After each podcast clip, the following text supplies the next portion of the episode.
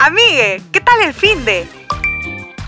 Mazo, fui a la casa del Migue a ver el partido, pero no pudimos ver nada porque sus hijos interrumpían todo. no te creo. Sí, es que la esposa del Migue estaba en clases, no podía ver a los niños. Y al Migue no le hacían caso. Se ponían a jugar en medio de la sala. Gritaban, un desastre. Solo se calmaron cuando cambiamos el partido y les pusimos sus dibujitos. Una vaina. Bueno, Migue también es responsable de las criaturas y tiene que cuidarlos, ¿no?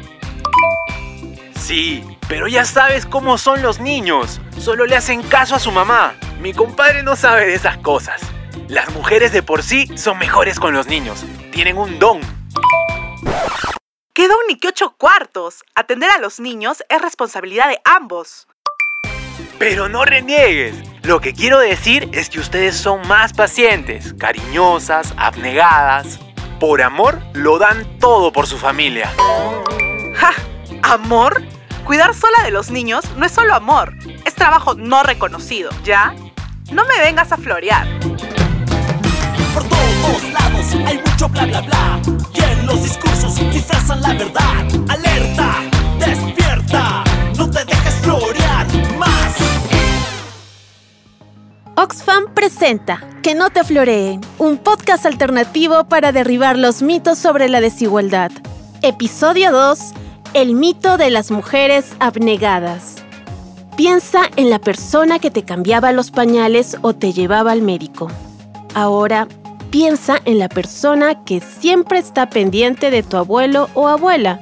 Ahora, piensa en la persona que siempre sabe dónde están las cosas de la casa.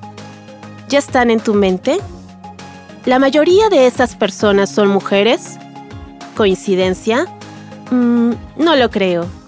Analicemos. El trabajo de cuidado se refiere a las actividades que hacemos para cuidar a otras personas, para cuidarnos y para cuidar el entorno donde vivimos.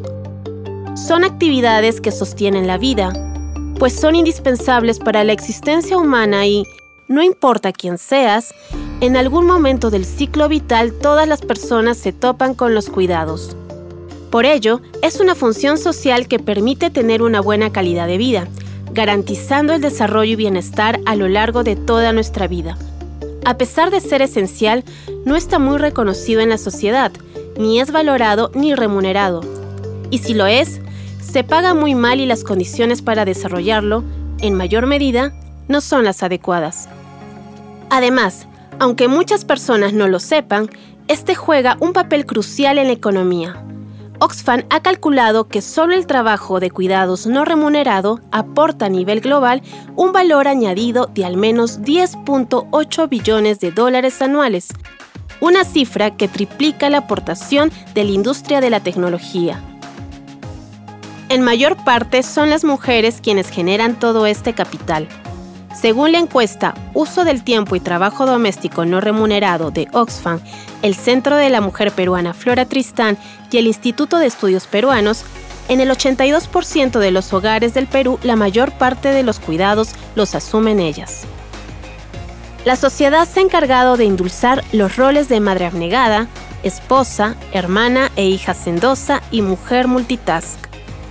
Lo que no son necesariamente cualidades negativas, si no fuera porque se usan como excusa para justificar que las mujeres somos mejores para cuidar de otras personas y por lo tanto las personas idóneas para asumir esas labores que, al venderse como algo innato de las mujeres, no se reconoce los conocimientos, aprendizajes y tiempo que requiere aprender estas labores, pues no se nace sabiendo cuidar.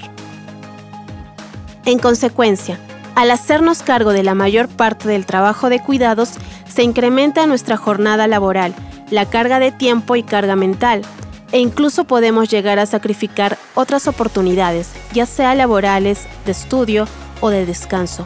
Y por ello, la desigual distribución del trabajo de cuidados constituye una fuente de desigualdad. Pero ¿por qué se produce y reproduce este problema? ¿Y por qué el trabajo de cuidado está desvalorizado y su costo es invisible? Angélica Mota, académica de la Universidad Nacional Mayor de San Marcos, nos explica. Si los cuidados garantizan y sostienen la vida, ¿por qué no se reconoce el valor de estas labores? Los trabajos de cuidado están naturalizados como parte de lo que significa ser mujer, ¿no? Entonces, cuidar a otros, velar porque estén bien, que tengan que comer, que tengan ropa limpia, eh, la casa limpia, se entiende como cosas que hacen las mujeres porque son parte de su naturaleza femenina incluso de sus roles maternales extendidos a la comunidad y a la sociedad, ¿no? Entonces, esta, esta naturalización, ¿no? Forma parte de un sistema jerárquico mm, de ordenamiento social, ¿no? Que ordena un poco la jerarquía entre hombres y mujeres, eh, colocando a las mujeres en un lugar, pues, de minorización, ¿no? Y donde el tipo de trabajo que se asocia con lo femenino es menos valorado también. Y bueno, la naturalización es una herramienta del poder para la explotación del trabajo del otro, ¿no? Entonces, se ha dado en términos raciales, en procesos coloniales, y se da también en, eh, en, digamos, en la explotación de las mujeres en un sistema de género desigual y machista, como es el que todavía funciona en la mayoría de países en el mundo, en verdad. Angélica, ¿y por qué consideras que se les asigna el rol o estereotipo de cuidadoras, sobre todo a las mujeres? Yo creo que sí hay un conjunto de estereotipos porque, como decía, hay una naturalización, ¿no? De un rol, de un rol en las mujeres de cuidadoras, no por esencia y porque naturalmente las mujeres sean así, sino porque hay una socialización permanente que pone a las mujeres en esos roles y a los hombres en otro tipo de roles. Imagínate, nace un, hombre y una mujer. A la mujer, a la que nació mujer, ¿qué es lo primero que le dan? Una muñequita de un bebé para que lo cuide. Entonces ya estás entrenada para el cuidado, no sé, ya desde que, desde que sales al mundo prácticamente. Entonces, y en el caso de los hombres, eh, que el carrito, que la pistola, ¿no? Más bien juegan a matarse los hombres, ¿no? Como así como justamente todo lo contrario al cuidado, ¿no? Gracias, Angélica. Coméntanos por favor de las consecuencias. ¿Qué efectos pueden causar la sobrecarga de responsabilidades de cuidados en las vidas de las mujeres y cómo se interrelaciona con múltiples formas de violencias? Por ejemplo, en el Perú sabemos ¿no? que muchas niñas de áreas eh, rurales dejan la escuela porque no les alcanza el tiempo para todas las labores de cuidado que tienen que hacer en sus casas y además estudiar. Entonces, en una familia, cuando hay mucha carga de cuidado, normalmente son las hijas mujeres, pues, ¿no? Dentro de este estereotipo, las que tienen que asumir cuidado de hermanos menores y todo eso. Entonces, hay muchas niñas en las zonas rurales que dejan los estudios precisamente por las labores de cuidado y son niñas que luego van a tener menos oportunidades, digamos, de eh, desarrollarse profesionalmente, de salir de la pobreza, ¿no? Y de tener un, un horizonte más amplio para un futuro mejor, ¿no? Y entonces muchas veces también ocurre que si no puedes estudiar ni, trabajar, porque, digamos, la sobrecarga de trabajo de cuidado desde muy tempranamente no te ha permitido eso, luego entonces estas niñas eh, muy probablemente llegan a una edad en que la salida, digamos, para eh, sobrevivir económicamente sea unirse a un hombre que sea el proveedor. Y entonces, eh, en una situación de dependencia en la cual, frente a situaciones de violencia, van a tener muy poca autonomía para dejar estas relaciones violentas. Entonces, hay como un círculo, ¿no? Un círculo que es difícil de romper y que efectivamente, pues, la política pública tendría que estarse ocupando eh, de ello. Sin duda, que las mujeres sigan cargando con los trabajos de cuidados de manera desigual es un factor que acentúa la desigualdad, como muestra un botón. Según la encuesta Uso del tiempo y trabajo doméstico no remunerado, las mujeres destinan semanalmente 27 horas más que sus pares varones para labores de cuidados como lavar, cocinar, limpiar, cuidar a otra persona del hogar y acompañar a menores en sus clases virtuales. Pero ¿cómo podemos cambiar esta situación? Luz Medina, secretaria nacional de la Confederación Nacional de Mujeres Organizadas por la Vida y el Desarrollo Integral con Amovidi, nos comenta. ¿Por qué es importante la redistribución del cuidado en todos los ámbitos?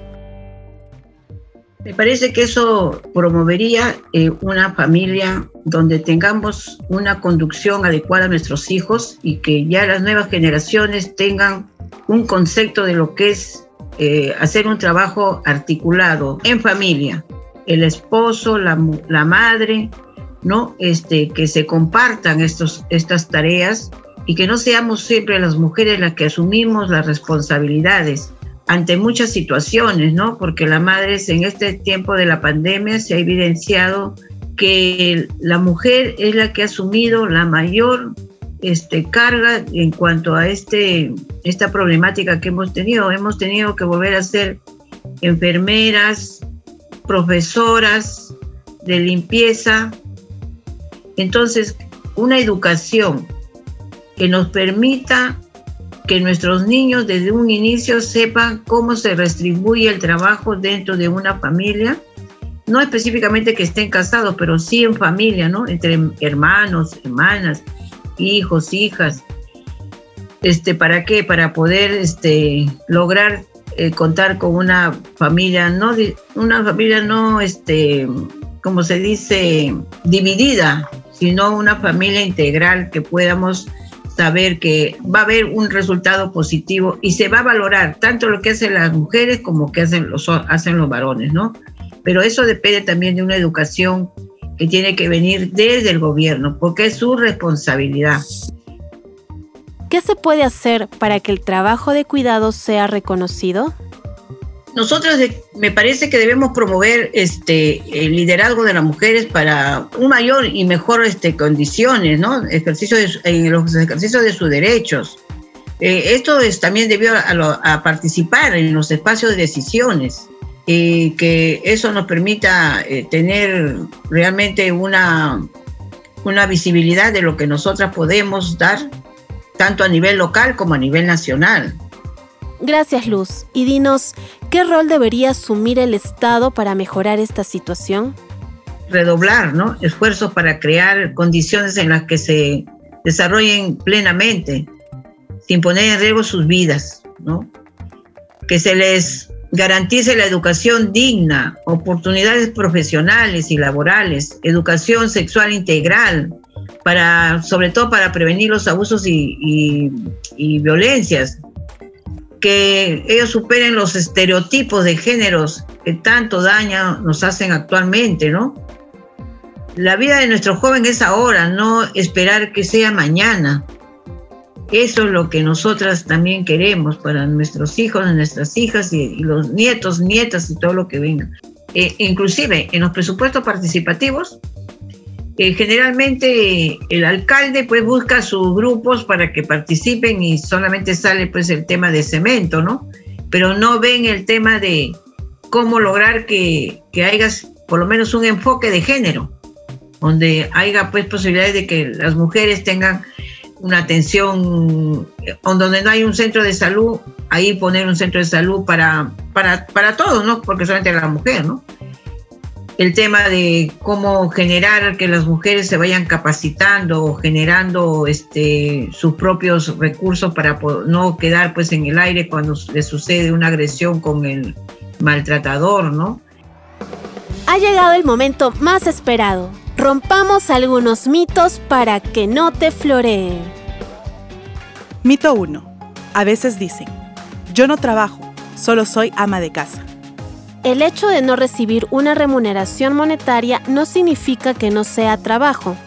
Administrar una casa, cuidar a las personas, cocinar, lavar, limpiar y un largo etcétera, definitivamente demandan trabajo físico, mental y emocional que muchas veces se invisibiliza, desvaloriza y se quiere hacer pasar como algo natural e instintivo solo de las mujeres.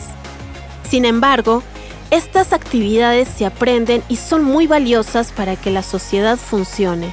De hecho, según el Instituto Nacional de Estadística e Informática, INEI, el valor monetario atribuido al trabajo de cuidados no remunerados representa entre el 17 y 24% de nuestro PBI. Mito 2. Las mujeres son más hogareñas. Igual yo en casa siempre ayudo.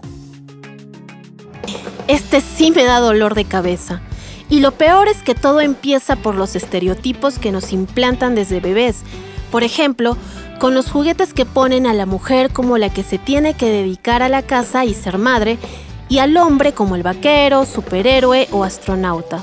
Esto es un condicionamiento que la sociedad y familias le transmiten a las infancias como si fuesen algo natural, encasillándoles en determinados roles que perpetúan la desigualdad, como pensar que las mujeres cuidan y los hombres ayudan, cuando en realidad los hombres no están ayudando, pues ellos son tan capaces como nosotras de aprender a cuidar de los demás. Así como a nosotras nos lo quieren enseñar desde que somos niñas con los juegos, colores, deportes, juguetes, etc. Si no hacemos algo por cambiar esto, se profundizará la desigualdad. Si no me crees, escucha este dato de la encuesta del ENADES 2022 el 43% de mujeres tiene las tareas de hogar no remuneradas como su principal ocupación, mientras que los hombres apenas llegan al 2%. Mito 3.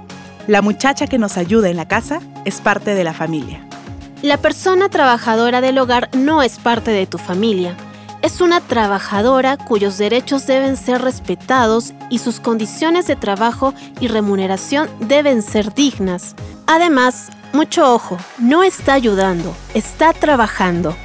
Mencionar este trabajo como ayuda y a la persona trabajadora como parte de la familia romantiza la desvalorización y el desconocimiento de la importancia del trabajo de cuidados remunerado que, en el Perú, es ejercido por mujeres en un 95.5%. Como hemos visto, el trabajo de cuidados es indispensable para la vida, incluyendo las vidas humanas, la naturaleza y el planeta. Atribuir esas labores en mayor medida a las mujeres acentúa brechas salariales, de género, las violencias, incluso incrementa de manera desigual los índices de pobreza femenina.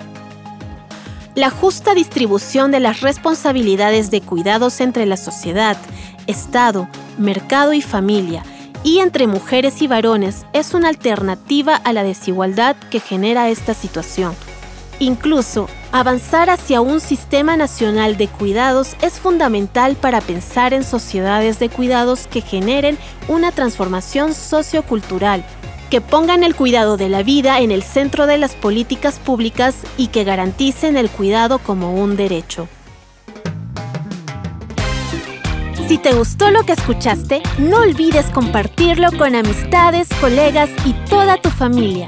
Nos encontramos en el siguiente episodio de Que no te floreen, tu podcast alternativo para derribar los mitos sobre la desigualdad. bla bla bla. Y en los discursos disfrazan la verdad. Alerta, despierta.